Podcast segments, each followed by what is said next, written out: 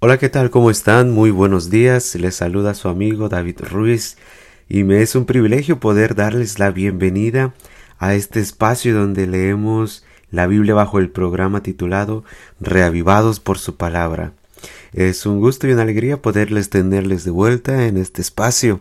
Y como siempre me gustaría invitarte a que tomaras un tiempo para observar a través de la ventana o algún espacio abierto las maravillas que Dios ha creado para ti el día de hoy, de forma que comprendas que Dios lo ha diseñado para que hoy también seas feliz. Que Dios te bendiga. Segunda de Crónicas, capítulo 30 de la Reina Valera actualizada, dice de la siguiente manera. Ezequías envió mensajeros por todo Israel y Judá, y también escribió cartas a los de Efraín y Manasés para que acudieran a Jerusalén a la casa del Señor para celebrar la Pascua del Señor Dios de Israel. El rey había tomado el acuerdo con sus magistrados y con toda la congregación en Jerusalén de celebrar la Pascua en el mes segundo. No la habían podido celebrar a su debido tiempo porque los sacerdotes no se habían purificado en número suficiente ni el pueblo se había reunido en Jerusalén. Esto les pareció bien al rey y a toda la asamblea, y determinaron pasar una proclama por todo Israel, desde Berseba hasta Dan, para que acudieran a celebrar la Pascua al Señor Dios de Israel en Jerusalén, porque hacía mucho tiempo que no lo habían celebrado según estaba escrito. Fueron pues los mensajeros por todo Israel y Judá con cartas de parte del rey y de sus magistrados, como el rey lo había mandado, que decían, Oh hijos de Israel, vuélvanse al Señor Dios de Abraham, de Isaac y de Israel, para que Él se vuelva a los que han escapado y sobrevivido de mano de los reyes de Asiria. No sean como sus padres y como sus hermanos que actuaron con infidelidad al Señor, Dios de sus padres, por lo cual él los entregó a la desolación como ustedes ven. Ahora pues, no endurezcan su cerviz como sus padres, sométanse al Señor y vengan a su santuario que Él ha santificado para siempre. Sirvan al Señor su Dios, y el furor de su ira se apartará de ustedes, porque si se vuelven al Señor, sus hermanos y sus hijos hallarán misericordia delante de quienes los cautivaron y volverán a esta tierra porque el Señor su Dios es clemente y misericordioso, y si ustedes se vuelven a Él, no esconderá de ustedes su rostro. Los mensajeros pasaron de ciudad en ciudad por la tierra de Efraín y de Manasés y hasta Zabulón, pero se reían de ellos y los ridiculizaban.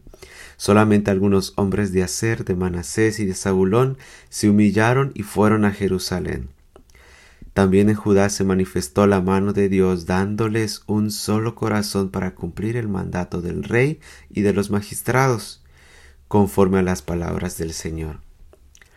En el mes segundo se reunió en Jerusalén mucha gente, una gran congregación, para celebrar la fiesta de los panes sin levadura.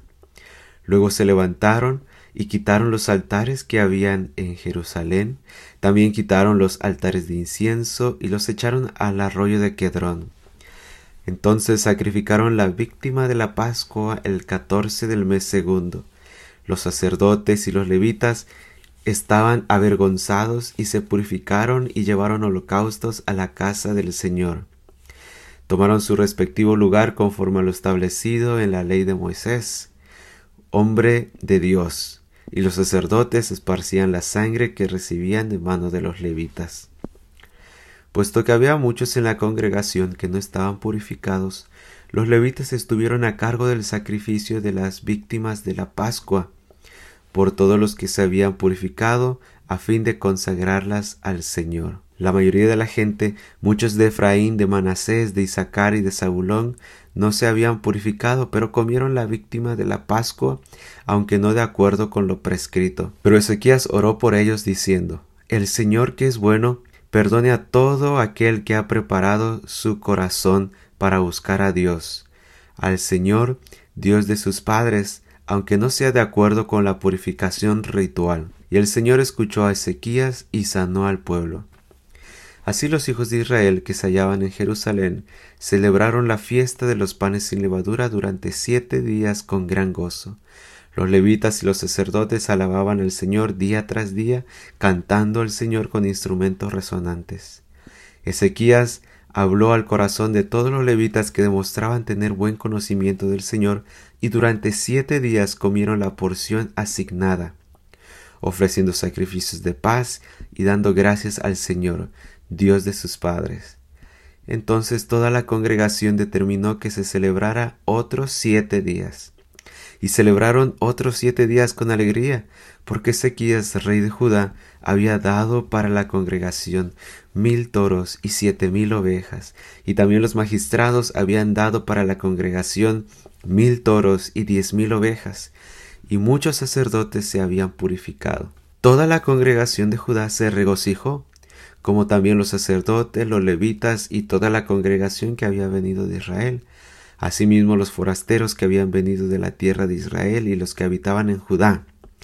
Hubo gran alegría en Jerusalén, porque no había habido cosa semejante en Jerusalén desde los días de Salomón, hijo de David, rey de Israel. Después los sacerdotes y los levitas se levantaron y bendijeron al pueblo, y su voz fue oída y su oración llegó a la santa morada, al mismo cielo. Esto fue Segunda de Crónicas capítulo 30. Recuerda que hoy Dios ha diseñado este día como una oportunidad también para ser feliz. Que Dios te bendiga. Nos escuchamos el día de mañana.